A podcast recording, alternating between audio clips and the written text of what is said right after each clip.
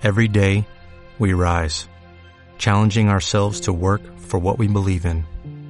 At U.S. Border Patrol, protecting our borders is more than a job, it's a calling. Agents answer the call, working together to keep our country and communities safe.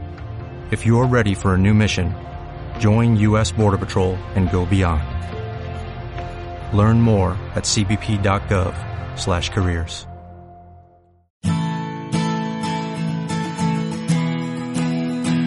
Radio Claret América presenta Amar, Vivir y Sentir, un espacio radiofónico dedicado a las emociones y efectos, donde sentirás y experimentarás un universo de sensaciones. Demos la bienvenida al conductor, el licenciado Rafael Salomón. Iniciamos.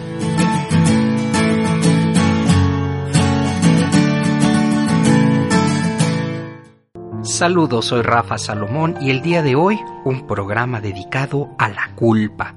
¿Quién no ha sentido culpa en sus acciones? Culpa, lo vamos a ver el día de hoy, es una emoción consciente y compleja. Y además podemos llamarla como una emoción social, porque exige la capacidad de reflexionar sobre nuestras acciones y evaluar, por supuesto, también aquellas situaciones en las que pudimos haber hecho algo, no lo hicimos. Es, esta puede ser eh, algo como una parte de nosotros, la culpa, y es una emoción compleja, también llamada autoconsciente o autorreflexiva. Y se entiende. ¿Por qué? Porque la culpa es aquello que haces una introspección para darte cuenta si eh, hiciste algo bien, si en el contexto social en el que te encontrabas es correcto.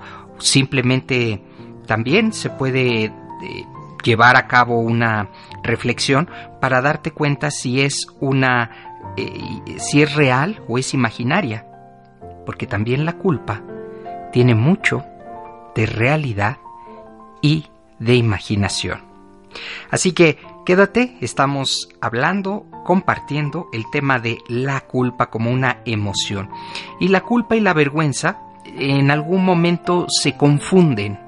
Así que es importante para arrancar con este con estas definiciones, pero sobre todo con este conocimiento, esta culpa es eh, se manifiesta desde pequeños y después de adultos. Esté consciente del conjunto de reglas, de valores, de estándares conductuales y fines que presiden su medio ambiente, es decir, que haya interiorizado la persona a este conjunto del que te acabo de mencionar, porque eh, se trata de una emoción que expone a cualquier persona directa o indirectamente a qué? Al juicio ajeno tanto la culpa como la vergüenza, de tal manera que la culpa es aquello que nos mantiene en, en un momento sin poder liberar y la vergüenza nos mantiene en el punto de sentirnos siempre apenados. Y como lo acabo de mencionar, a menudo se confunde con la vergüenza, la culpa.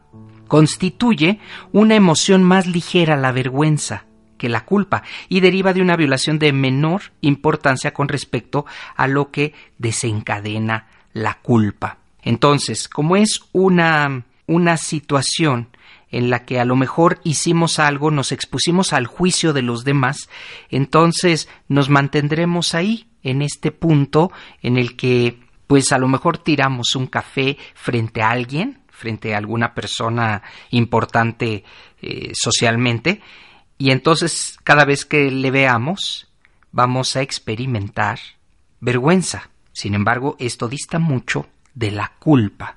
Y de acuerdo a algunos autores, la culpa centra la atención en las acciones, hechas u omitidas, mientras que la vergüenza se cuestiona a la persona. ¿Queda claro? La culpa se centra en hechos, en omisiones y la vergüenza se cuestiona a la persona. En muchas ocasiones culpa y vergüenza pueden existir simultáneamente también, ¿eh? Sin embargo, podemos mencionar algunas diferencias entre la culpa y la vergüenza. Por ejemplo, la vergüenza se suscita ante el fracaso de una persona para poder ser, por ejemplo, ser un buen proveedor para la familia, mientras que la culpa apunta a una falla en el hacer, haber engañado a un socio en los negocios. Las personas dominadas por la vergüenza creen que hay algo malo en ello, como seres humanos, mientras que las que tienen sentimientos de culpa piensan que han hecho algo malo. ¿Queda claro? Aquí la diferencia entre el remordimiento y simplemente la vergüenza. El remordimiento es esto que volvemos a morder una y otra vez porque nuestras acciones o nuestras omisiones no nos permitieron conducirnos de una forma correcta de acuerdo a lo que la sociedad, de acuerdo a lo que nuestra moral nos indica y la vergüenza se queda en la persona exclusivamente, es decir, esa persona realizó algo o no hizo algo. ¿Queda claro? Hay una relación muy estrecha entre la culpa y la vergüenza. Las personas con sentimientos de vergüenza generalmente se preocupan por sus deficiencias, mientras que las que se sienten culpables se fijan en sus transgresiones. Los que sienten vergüenza frecuentemente se ven a sí, a sí mismos como seres útiles, inútiles, incapaces de alcanzar las metas que se han fijado en la vida. Piensan que no son tan listos como sus compañeros, tan atractivos como sus amigos, tan bondadosos como sus padres, ni tan interesantes como sus socios. En cambio, el individuo culpable se dice a sí mismo ojalá no hubiera hecho eso. He lastimado a otros y me siento mal por ello.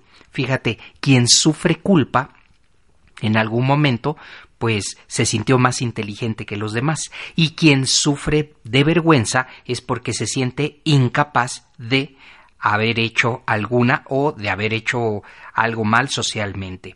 Las personas con vergüenza le temen al abandono, mientras que el culpable le teme al castigo. Y esta frase es para que la tengamos presente. Fíjense, la persona que siente vergüenza, ¿a qué le teme? Al abandono, a que lo dejen solo, a que esa persona no vuelva a ser tomada en cuenta. Esa es una persona que sufre de vergüenza y quien sufre de culpabilidad le teme algo, al castigo. ¿Por qué? Porque quiso ser mucho más inteligente que alguien más, quiso, eh, pues, o se aprovechó de alguna situación. El miedo al abandono que padece la persona con vergüenza nace de su creencia de que nadie lo puede querer o valorar, por estar tan lleno de qué? De desperfectos. Las personas que no se gustan o no se respetan o tienen una autoestima mucho más baja, esperan frecuentemente que los demás eh, pues en algún momento los van a abandonar. En cuanto se dan cuenta de que no son perfectos, en ese momento comienzan a sufrir y a sentirse avergonzados. Y quienes tienen sentimientos de culpa esperan y temen el castigo porque han hecho algo malo y deben pagar por el precio. El castigo puede ser tan leve como un regaño o tan severo como el encarcelamiento. De ese tamaño, entonces, quien sufre de vergüenza es porque su autoestima pues es pequeña y quien sufre de culpa, al contrario, pues se ha puesto más inteligente, por así decirlo, se ha puesto en un nivel mucho más allá de yo sí puedo hacerlo y después se arrepiente. A esto me refiero con el remordimiento. Una persona que sufre de culpa sentirá remordimiento y estará constantemente pensando si lo que hizo estuvo bien, si eh, pudo mejor no haberlo hecho porque se sintió más inteligente, superior a los demás. Este es un punto importante. ¿Cómo te sientes? Porque además a veces la vergüenza y la culpa están muy unidas, pero es importante hablar acerca de estas diferencias. ¿Cómo te sientes? ¿Te sientes avergonzado? Pues si te sientes avergonzado o avergonzada es porque estás poniendo tu atención centrado en el juicio de los demás e o en la persona exclusivamente. Pero si sientes culpa, culpa por haber abandonado a tus padres, culpa por haber abandonado a tus hijos, entonces es porque quisiste ser mucho más o pensaste ser mucho más que los demás. Es importante, ¿eh? me, me, apasiona mucho hablar acerca de esto porque en el próximo bloque voy a hablar acerca del origen del sentimiento de culpa, que se parecen demasiado entre culpa y vergüenza, pero hay un límite, hay una línea muy delgada y la cual estoy, eh, espero ser claro con lo que te estoy compartiendo. La vergüenza tiene mucho que ver con la falta de autoestima y la culpa tiene mucho que ver con quererse sentir superior, con la vanidad, con todos estos elementos que en algún momento nos alejan del equilibrio, nos alejan de pues esta vida saludable, vida equilibrada, vida en donde no dañamos a nadie. Los sentimientos de culpa pueden acabar con una persona y la pueden llevar a una depresión profunda. El sentimiento de vergüenza no te lleva a una depresión, sin embargo, te vas minimizando. Y entonces tiene mucho que ver la culpa y la vergüenza. Por eso es importante hablar de estos temas con algún asesor. Por eso es importante hablar de estos temas también con un psicólogo. ¿Por qué? Porque en algún momento no sabemos diferenciar entre la culpa y la vergüenza y entonces, si tergiversamos los temas o los términos, pues entonces estamos realmente complicando nuestro avance personal, nuestro desarrollo. Es tiempo de hacer una pausa aquí, en este programa. Yo te invito a que te quedes. Estoy reflexionando acerca de el sentimiento, dos sentimientos, la culpa y la vergüenza. Ya regreso.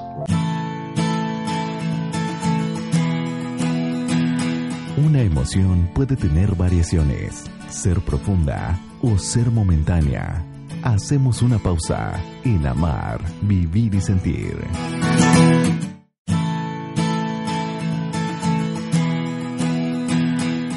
Conocer nuestros afectos de manera correcta nos ayudan a comprender mejor la vida y nuestro entorno. Regresamos. Esto es Amar, Vivir y Sentir. Gracias por continuar en este espacio dedicado a las emociones y el día de hoy dos emociones, la vergüenza y la culpa, aunque el programa se llama culpa, es importante ubicar la diferencia entre ambas. Según algunos autores, el sentimiento de la culpa es posible detectar señales de culpa consciente ya en niños de dos años. Fíjense nada más, una edad en la que el pequeño empieza a comprender que es diferente de los demás. Empieza a reconocer cuáles conductas son apropiadas y sobre todo a descubrir que en los demás se suscitan emociones que pueden ser generadas por sus acciones. A la edad de tres años, el niño ya es capaz de reconocer los sentimientos ajenos y puede regular su comportamiento con base en las emociones que percibe en los demás. Por eso es importantísimo desde niño reconocer, y si es que tienes la oportunidad de, de eh, tener un, un, niño en casa, fíjate bien, ellos responden de acuerdo a cómo tú estás eh, expresando tu emoción. Si tú hace, sonríes, quiere decir que esa acción, esa actitud que está eh, llevando a cabo el niño, cuando digo niño es niña también, es ellos lo van a seguir haciendo. ¿Por qué? Porque quieren causar ese sentimiento de alegría. Alguna vez jugando con, pues con mis hijos, eh, si ellos por alguna razón me golpeaban, yo hacía como que lloraba y entonces se asustaba y sabía que el golpe no era bueno y causaba una emoción. Te lo comparto porque esta es eh, la base de las emociones, es cómo te perciben los demás. Para que el niño pueda experimentar la culpa de forma consciente, es necesario que tenga una cierta conciencia de sí mismo y de su propia identidad. De lo contrario, no podrá asumir como propia la responsabilidad de sus acciones. Algunos otros autores, la culpa consciente se origina en la capacidad empática, fíjense bien, es decir, en la capacidad de comprender las señales emocionales e identificarse en los estados de ánimo de los demás. Eso estimula actuar para aligerar el sufrimiento de la persona en dificultad. La capacidad empática se torna en culpa cuando el niño se da cuenta que él ha sido la causa del sufrimiento ajeno o cuando es inducido o eh, cuando es inducido a creerlo. Es importante darnos cuenta que sentir culpa funciona como prevención.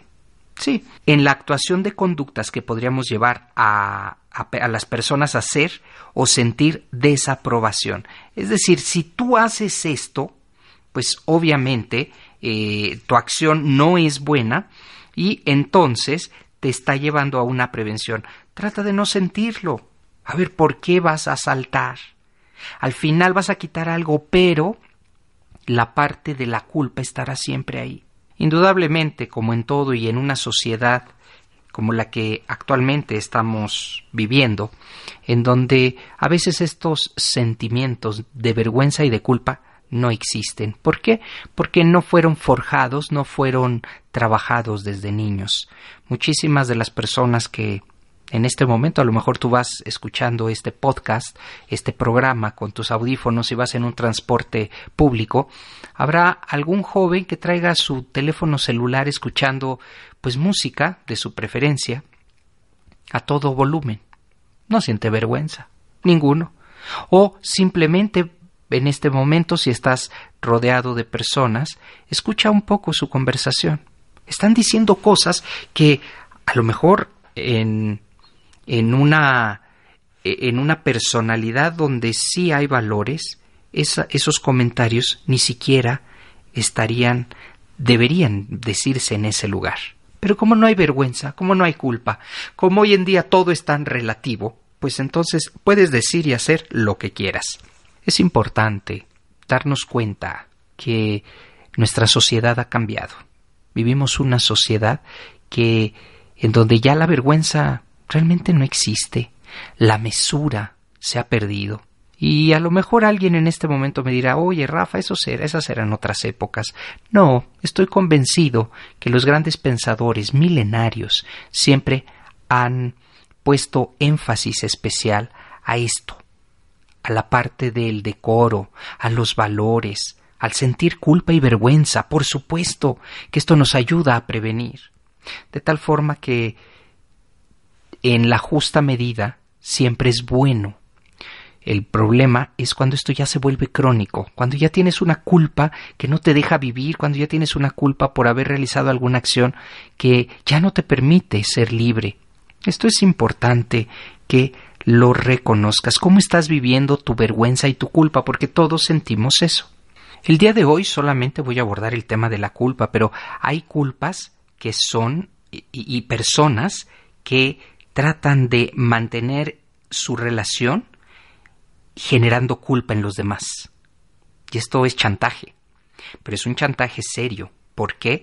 Porque en un momento determinado lo que haces, pues lo empiezas a, hacer con culpa.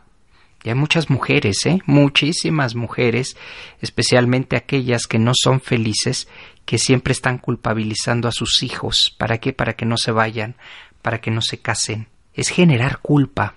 Y es un chantaje, pero es una forma. Indudablemente, y así van funcionando y así lo hacen por todos lados.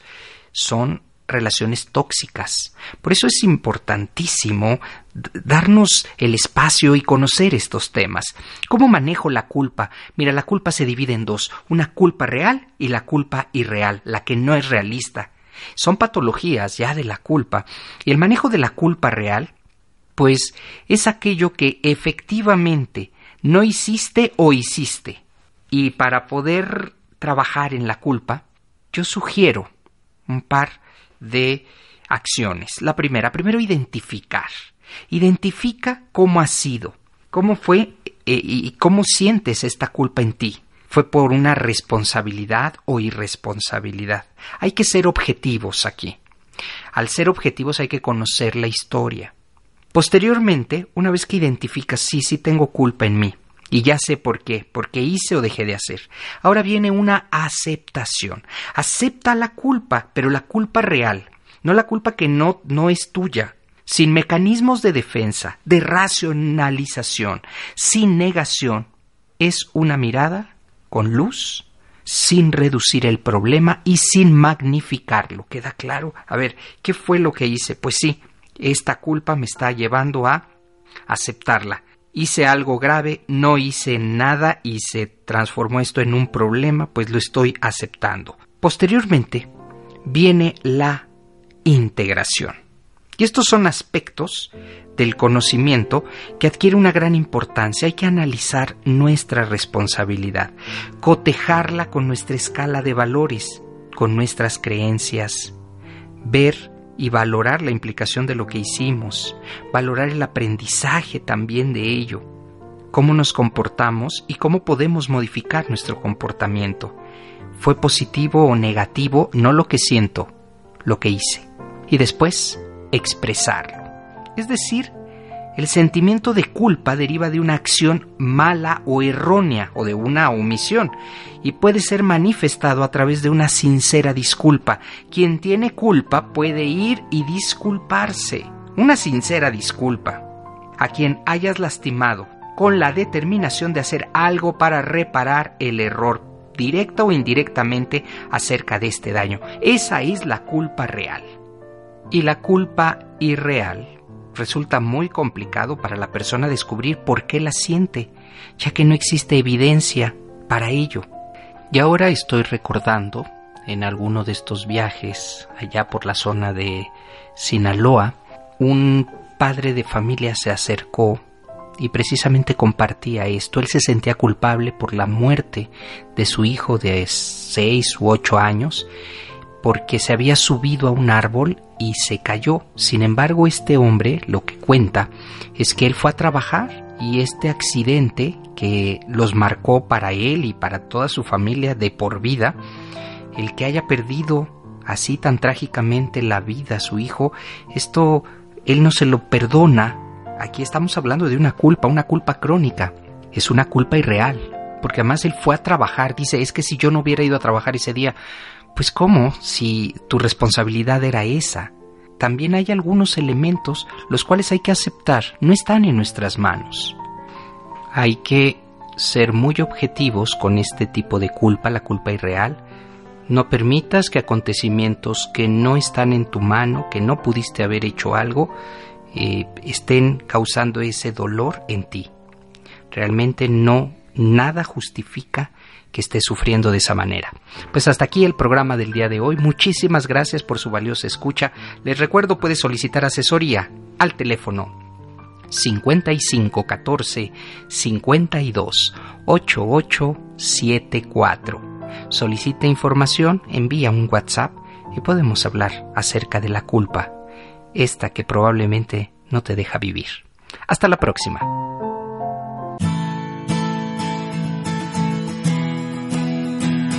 Así es como damos terminado el programa dedicado a las emociones y afectos. Amar, vivir y sentir. El lugar donde encontrarás la compañía para afrontar la vida. Esperamos nos escuches en la próxima transmisión. Aquí, en Radio Claret América.